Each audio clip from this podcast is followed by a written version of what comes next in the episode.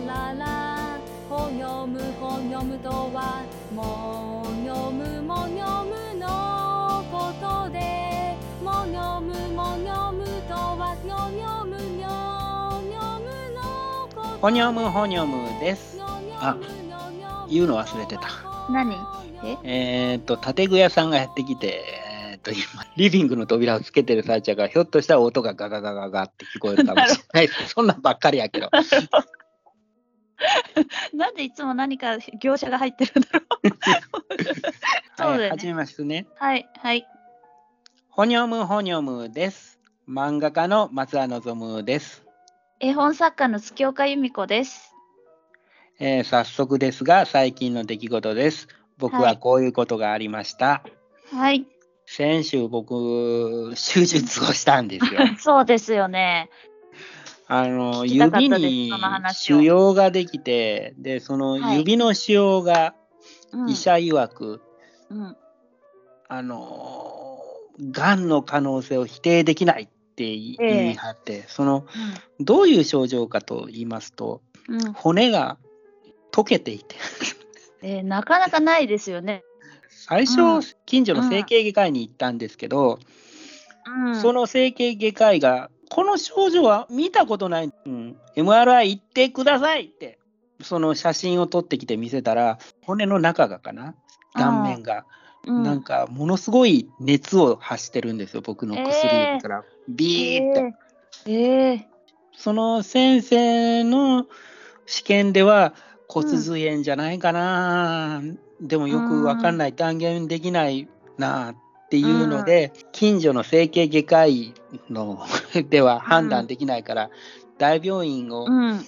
紹介するので行ってくださいって大病院にいたら大病院の先生もこれは見たことがないな骨髄炎だったらもっと炎症反応があるんだけど、炎症反応もないけど骨は溶けているっていう。えー。で CT 検査とかいろいろやったんだけどわからないわからないって手の専門医も見たことがないっていうんで腫瘍の専門医に僕の手の写真を見てたらこれは悪性腫瘍がんの可能性を否定できないっていう話になって、うん。で最終的にもうこれは手術してうん。中の細胞を取って検査をするしかないっていうことになったんでうん手術をしたわけですよ。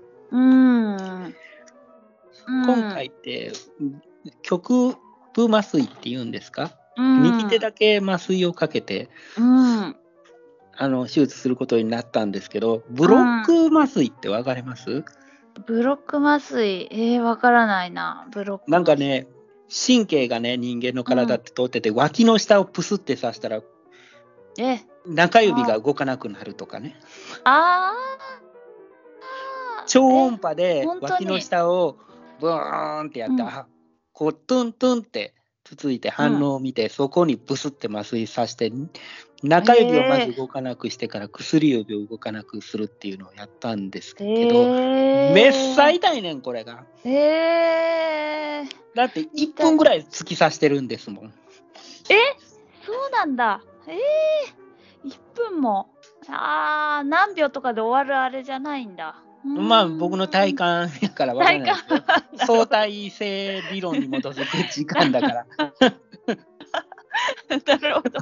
自分では長く感じたかもしれないという。そうそうそうそうなるほど。まあアインシュタインに聞かないとわかんないんですけどわからないけど。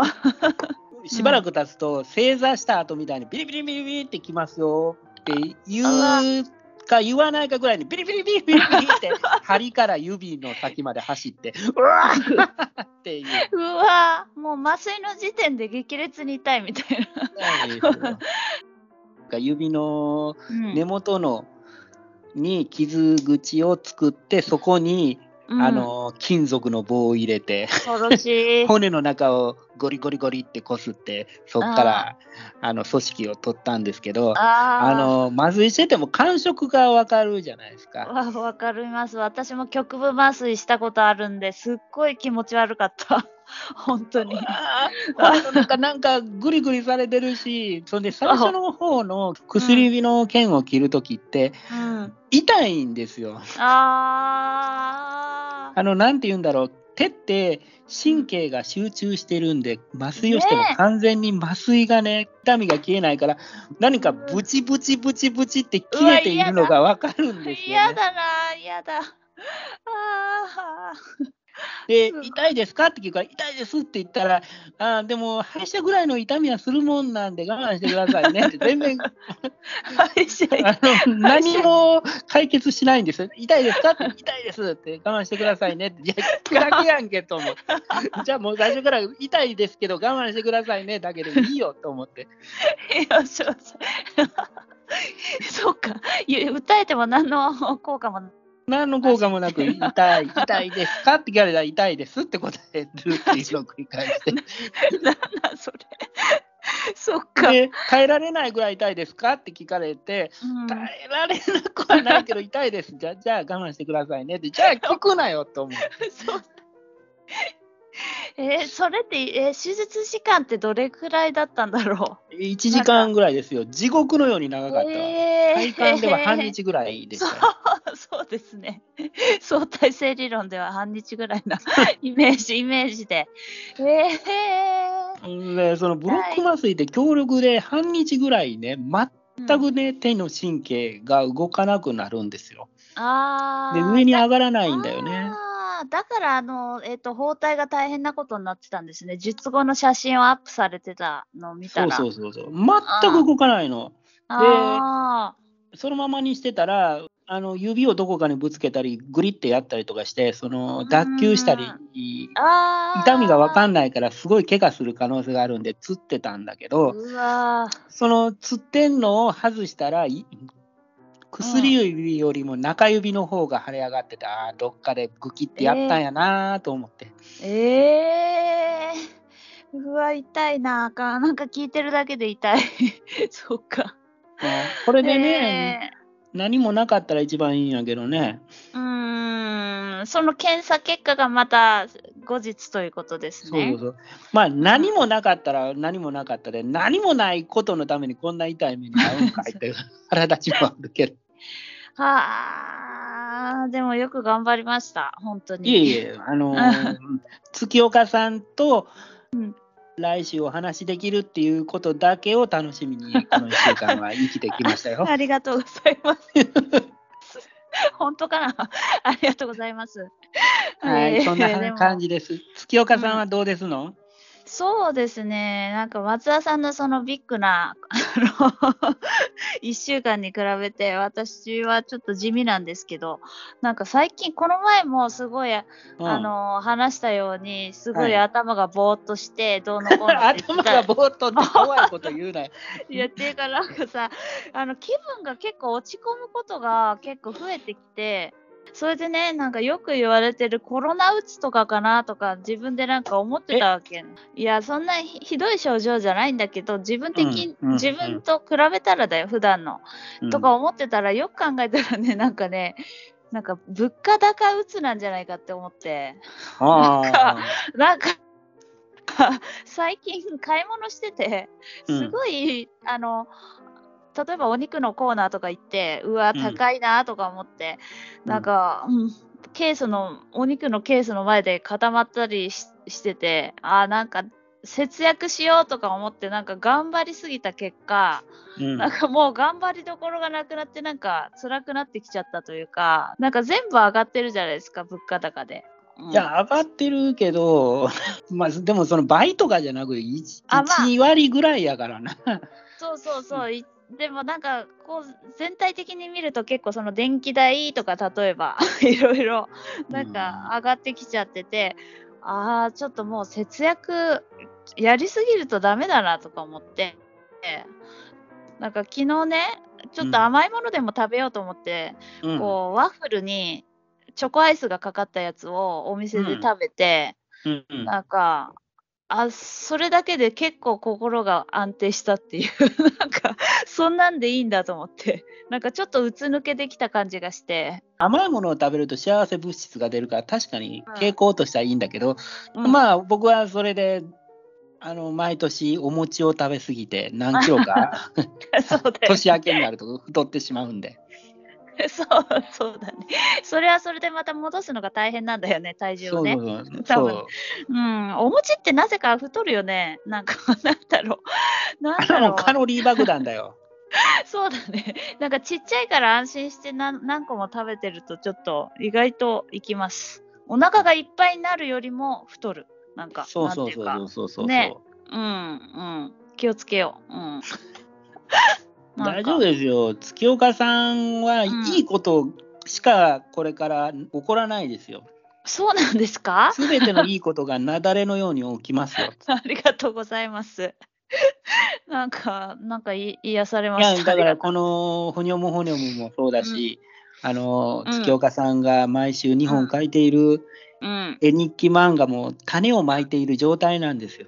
あーあー、なるほど。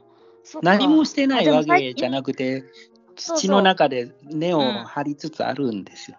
ああ、そっか。なんか芽を出してないから、ちょっと、なんか変化に気づかないけど、一応育ってはいるということです。バズることについての本を数年前読んだら、うん。その例としてピコ太郎のことが書いてあって、ピコ太郎って一発屋でパッと出てうん。パッてそのん。YouTube でバズってっていうんじゃないんだよっていうのを書いてあって、何年も前からああいうバズる可能性とかそういうことを見越して、一流のスタッフを集めて何十回とか何百回とかやった上でのええ一発が当たったっていうかだから当たる可能性を高める行為を彼は頑張ってきたしずーっとそのことをみんな知らない間はもう続けてたんだよっていう本を読んでて。だから当たるのは必然だったっていうか逆に言うと、うんあのそこまでやってたから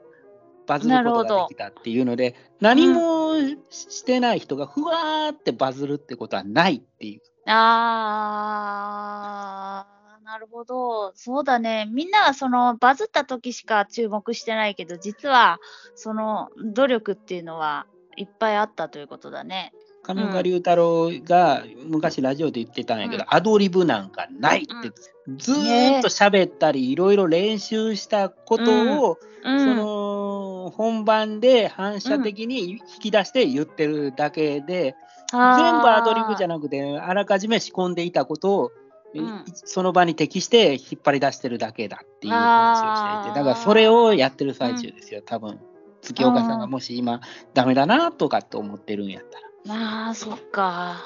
じゃあ、未来のいいこと、いいことが起こるのを、のの種まきというか、今、し修行期間というか、うーん、そうですね。うん、まあうん僕がそう思いたいから思い込んでるだけですけどいやね。いやいやいだや、から月岡さんにもあそうあだね。の応用もできるかなと思って機嫌が良くなりました？よ、よくなりました。ありがとうございます。人生の先輩に教えていただきました。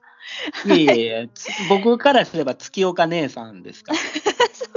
あのーいろいろ話を聞いてたら、月岡さんの方が出版業界でデビューしたの早かったから、姉さんって呼ばなきゃ、この業界では。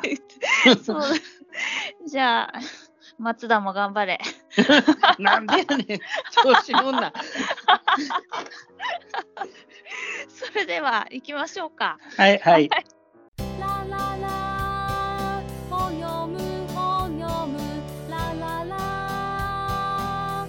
ということで、おすすめ本の紹介のコーナーです。はい。今日は僕こと松田のおすすめ本のはい。ルーシーモンド・モンゴメリー赤毛のアンです。はい。赤毛のアンご存知ですか？月岡さん。はい。はい。もちろんです。小学、高学年ぐらいで、あのー本も読みましたし、あと、えっ、と、世界名作劇場も見ましたよ。あらすじを言うと、はい。はい。えっ、と、年配の老兄弟、うん。えー40代から50代のうん。妹と60に差し掛かるお兄さんの兄弟が男の子と間違えて女の子を引き取ったと。その女の子の名前はアンで髪の毛が真っ赤。不幸な生い立ちがあったんですよね。うん。アンというちょっと言動がエキセントリックな女の子を引き取って、そんで、うんプリンス・エドワード島のアボンリーの村を舞台にして、村人との交流を描いた話ですよね。はい、そうです。この小説を初めて読んだのはうん。小学校6年の時で、うん。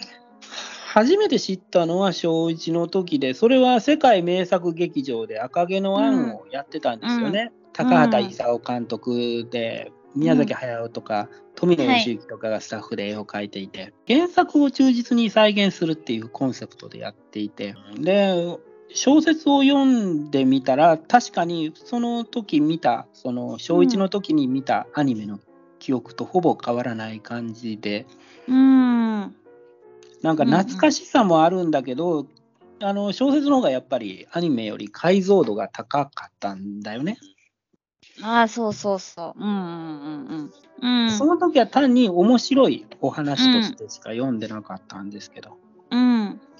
月岡さんも面白かった当時読んでみて。面白かった。やっぱり、アンが個性的なこと言うじゃないですか、すごく。あの、うん表現力が豊かというか、ううんん、あのーお話が止まらないタイプっていう、ずっと喋ってる女の子で、うんなんかいろんなものの例えとか、そういうのがすごく、うん、あのー面白い、ちょっと。あなたには似てないの、私はもっとこう、なんか、のんびり喋るタイプだから、ちょっと違うかもしれないかなと思って、あアニメでも結構早口で喋ってるイメージが、うん、あります。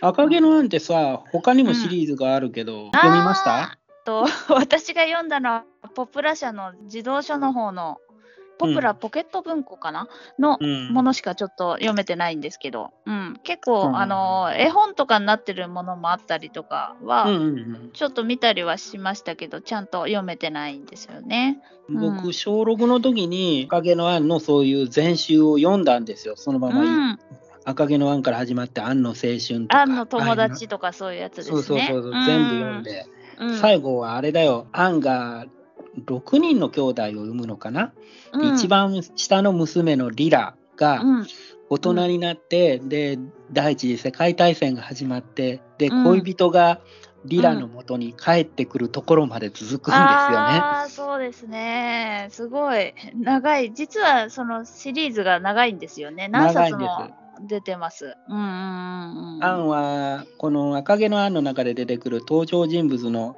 ギルバートとうん。結婚して、でうん。孫までできるとそのうん。アンのサーガは続くんですよ。ええ私も実は図書館で借りたんですけど、ちょっと時間が足りなくなっちゃって、返す、返さなくちゃいけなくなって、また今度読みたいと思いますけども。うん。えーめっちゃ泣けるよ。僕ね、うんうんアンの青春ってこの次のやつが意外と好きで、うんずっと手元に持ってたんですよ。今はうんなくて実家にあるんですけど、だから小学校の時に初めて読んで何回も読み返してたんですけど、二十歳前後に読み返して、いきなりね、うん涙が溢れてきたんですよ。ああ。なんか感情の解像度が上がったんかな、二十歳前後で。ああ、そうかもしれない。うん。それまでは面白いもの。とし、面白い話として見てなかったのが、すごくその登場人物の機微とかが心に響くようになって、泣いたりするようになってね、案を読み返したりするたびに。やっぱりなんかあの、ふ腹心の友って書いてあったけど、ダイアナ・バリーっていうアンの友達の女の子と出会って、うんずいずいぶんなんかアンが心救われるというか、もう本当に毎日学校に行くのも楽しくなってっていうのが、うんあそこら辺が私はちょっと泣けますね、本当に。あそのあたりが そのあたりがあのー私月好きだな。ツボか。ダイアナのお母さんがあんまりよく思ってなかったんだけど、あのー3歳のミニー・メイっていう子がと病気にかかった時に、とアンが看病したことがあって、お母さんともちょっと和解しできたというか、そういうお話が私は結構心に 残ってますね。僕もそれは小うん1の時アニメでミニの喉に必死になって薬を塗ろうとしてる案を見て、頑張れ、うん頑張れって思いましたよ。そうですよね。あれは、あの本当にいいなと思って、うん、案がね、けなげなんですよね。すべてにおいて。うん。ん僕はアンがちょっと大人びた服を着て、うん。マシューとマリラの前で朗読をするところで、うんマリラがああ。泣き出すところ、うん。心細げな目をして、ちんちくりの服を着ていて立ってたあんたが、こんなに立派になってなんか悲しいんだよ、寂しいんだよってああ。泣くところが、泣くとがいいですね、あそこも。と、えーマシューだ。マシューがちょっと亡くなってしまうところあるじゃないですか。うんうん大学進学をアンが諦めて、うん。うんギルギルバードかな、えーっていう男の子の紹介で、アボンリの教師になるところあるじゃないですか。うん。なんかそ、そこがなんかあの、私は大好きですね、そこが。ギルバードってなんか、最初、アンのことをからかって、からかってるというか好きなんですよね、結構ね。最初から好きだったんだよ。ね好きだけど俺もよくやったやつですよ。あ好きな女の子をいじめてしまう。いじめてしまうっていうか、相手してもらおうと思って、ちょちょっかいかけちょっかい出す。すみたいな。うん、でも最後け、結局、そのギルバードともいい関係を築けたっていうところが、うん、良かったですね、とっても。そう、マリラが昔、うんギルバートの父親といい関係だったんだけど、喧嘩しちゃってさって言って、アン、アンに仲直りしないよ、ギルバートとって言って。うん、私、ずっと後悔してるんだよっていう話を。あ、そうだ。うーん、ね登場人物もなんかすごく、どんどんみんな、あの、仲良くなって、腹心の友になっていったり、ちょっと淡い恋になっていったりっていうのが、成長が感じられて、とっても、うん、いいです。僕は今回読んで、モンゴメリの作者のね、人間観察の凄さにもう驚かされたね。ああのね、うん赤毛の僕 ADHD なんですけど、典型的な ADHD の症状なんーだよね。あー。衝動を全く我慢できずに怒りを爆発させてしまって、うん、結構感触起こしたりしますよね、ちっちゃいめっ時特に。茶俺感触持ちなんですよ。うん、うん、うん、うん、うん、うん。ああ、でも僕の場合はちょっと気が弱いから、感触をうん、内向的な感じで起こしちゃうんですけど、ああ、ちょっと黙っちゃったりとか。黙っちゃって、まあ、怒りとかのアアンガーコントロールがあんまりうまくできないんだけど、アンは本当にもうそのもので、うん、ずーっとイマジナリーフレンドとペチャクチャペチャクチャしゃべる。そうそうそうそうあ。それがまた松田さんにちょっと似てると思ったところなんだよね。ううんうそうで興味があったらそっちの方に行ってしまってずーっと窓の外ぼーっと見てたりするわけでしょ？うーん、そうそうそうそうそう。うんいろんなものに名前つけたりとか、すごく。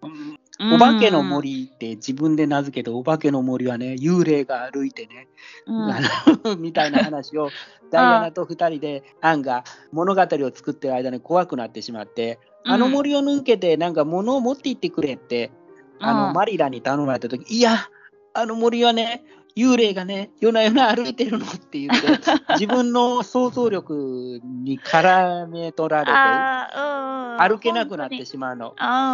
これがよくやるやつですよ。あー水死体が浮かぶ池の横は僕も歩くのは できなかったです、あ、そうですか。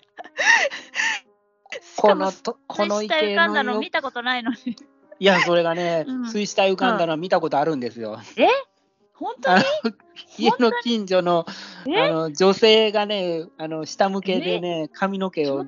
水面に揺らしてえあの浮かんでいて騒ぎになった池の件があったんですか？あったんですけど、でももうそんな、えーそれ結構ちっちゃい頃なんですよ。でも、もう俺の中ではもう怖い物語ができてしまって、そっからそのあその水死体の女性が、ーうん、あんたも一緒においでよ、おいでよ って言いながら髪の毛がシュルシュルシュルって伸びてきて、僕の足に絡みついて嫌、だな。引きずっていくみたいな話を自分で思いついちゃったら、もうそれに絡め取られて、その池の横を歩けなくなっちゃったんです。でも確かに、でもしかもちゃんと見てるところがね、実際あったことだからまたさらに怖いよね、そこの場合は。そっか。ああまあ怖いな。うん、なるほど。まあその人がね、あら、うんアンに、教会行っておいでって言って、うんあのマリラが言ったらさ、教会の行く途中で道草して、タンポポとかいろんな花を摘んで、帽子の上にびっしり乗せちゃって。浮かれてさ、みんなに、え、何あの子、ドン引きされて、赤っ端書いたよって言ってマリラがか 帰ってくる話。俺よくあんなんやってたわ。大学に入った時、な研修旅行に行ったんです。で、うん。バスの窓の外見たら、うん。タンポポの綿毛がわーってあの河川敷にあったんですよね。で、俺もう嬉しくなっちゃって、バス、のドアから飛び降りて、飛び降りてっていうか、あの駐車場でうん河川敷に走っていって、タンポポの綿毛を端っこからフーフーフーフー吹いてたんですよ。そいだらみんな窓から俺を見て、うんメルヘンチックやのーって笑っとんねんな。そっか。えー、でもそれ、綿毛の場合は私もやりたくなるけどね。やりたいよねそれ以降はもうみんなに笑われてしまう。トラウマになってしまって。うん二度と俺、ああ、そっか。まあ、えー、大学の頃やからな。うーん、ねえ、でもいいと思うけどね、やりたくなるけどね、それは。なんか、うーん。やられたでくなるけど、でも大学1年の時やらんかったでしょ？も そうか。俺はやっちゃうんだよ。我慢できなく。やっちゃう。やっちゃう。あんもやっちゃうよね、多分ね。ここにある赤毛のアンのエピソードが一つ一つが、ああー、俺やったことあるわ。これもあったわーっつって、なんか調子に乗って、みんなに林立てられ、屋根の上をうん。歩いて落ちる話とかって、全部俺、心当たりがあるんだよね。ああ、ええそっか、じゃあすごい共感というか、あの、アンの日常が、あの、自分と似てるなっていう感じですか、やっぱり。太陽と話してた話したじゃないですか、あ月岡さんにねえ、そう、そうそうそうそう。うんうんうんイマジナリーフレンドがいて。うん、でも僕、怪獣好きやから、うん、紙を切り抜きして、怪獣の形の紙の人形を作るんですよ。うん。なんとか十人衆とか作って。でああ。こっち側には正義側とこっち側に悪側を作って「おお前は何々か!」とかって戦わせたり うーん。でもそれはちっちゃい子とかってよくやることなのかもしれないけど。うんうんうん。でも自分で作るってところがすごいね、やっぱり。アーティストっていうか。んまあ、人形がなくてもあの下半身を逆さにしてハエ男として戦ったりとかしてた僕は上半身と下半身すごいな。へえ。へえ。でもそのイマジネーションがきっと漫画に役立ってるんじゃないかと思いますね。そんでねだから小6の時読んだからさこういうもんやって思って、ああ俺に似てるやつがいるとかでもなく、うん。そうだよねこんなもんだよねと思って 小6の時そうか11歳の女の子やからもう同い年ぐらいやねんその時。ああ、そうか、ちょうどね、その年だとね、そうだもんね。で僕、の解釈としては、うん普通にさなんか才能があるというか、まあ、僕に似たタイプの女の子が、うん。世間の同調圧力にどんどん負けていって普通になっていく悲しい話としても読んでたよ。そっか。もっと面白いことやってたのにどんどんもうそんなの飽きたのみたいな感じになってるやん。あそういう気分じゃなくなったわとかって。ーあー、確かにそうなっていってるね。うん。同調圧力に負けたわと思ってうん。当時は悲しく読んだんやけど今読むと発達障害の少女が世間に適応するためにいろんななんかルールを学んでいく話として読んでて。出てくるなんか食べ物とかも美味しそうで、なんか私はそっちも惹かれましたよ。なんか、いちご水とかぶどう酒とか出てくるじゃないですか。そうなんだよそうそれねそう俺すごく今回今回読んで思ったのは、みんなちゃんと料理作んだと思ってお菓子とか買いに行かなくて作んだと思ってさ そうそうそうそうそうそう。なんかこういう海外の暮らしみたいなの素敵だなとか思って、大人になって読むと、そういうところにもちょっと目が行くようになって。なんならうん服とかも自分らで作ってんだと思うそうそうそうそうそうそう。そうそう、本当に全部作っちゃうね。うん。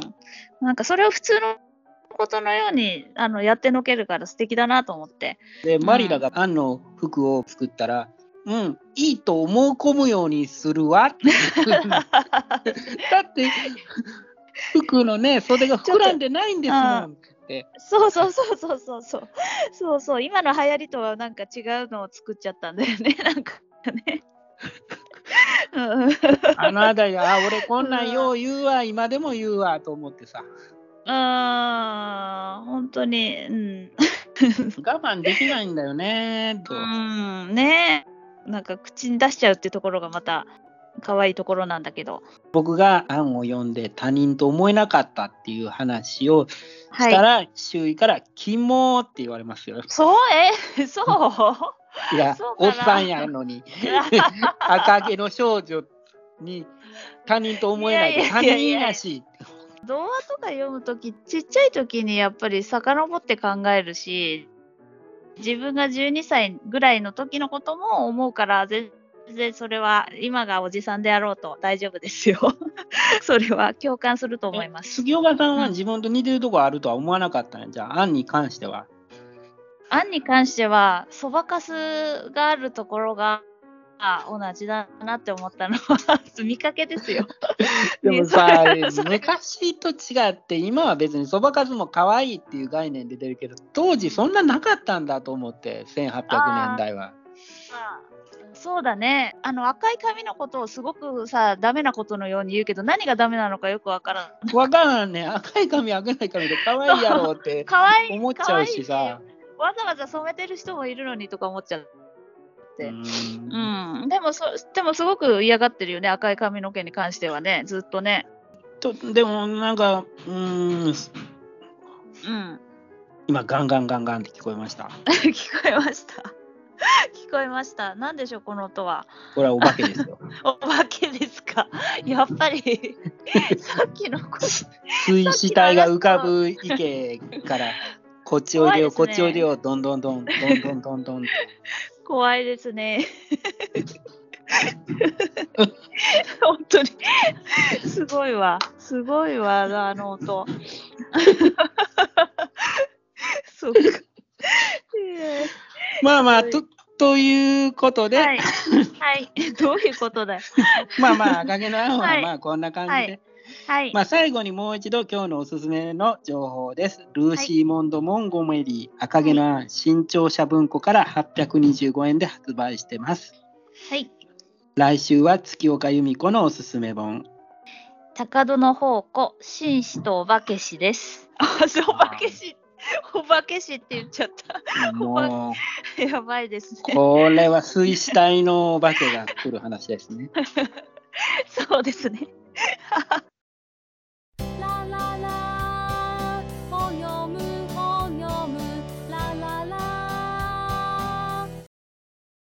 告知ありませんか？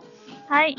では私は絵本の紹介です。新作絵本、輪ゴム祭り、小峰書店から出ていて1430円です。身近な輪ゴムを使って遊ぶ絵本なので、ぜひ書店で見てみてください。はいえっ、と、僕の松田望む遠藤姉妹の微妙な日常、Amazon Kindle で販売中です。この番組、ほにょむほにょむ、あと松田望むと月岡由美子、それぞれのツイッターアカウントがあるので、検索してぜひフォローしてくださいね。今日の感想です。はい。いやー、赤毛のアンはね、はい僕、地下鉄で読んでたんですけど、ええもうずっと泣いちゃってさ、泣いちゃっって、もうしゃくり上げながらずっと袖でその涙をこすってたんですけど、うん。前の人がずっとこっち見てたから、うん赤毛のアンの本で顔隠しました。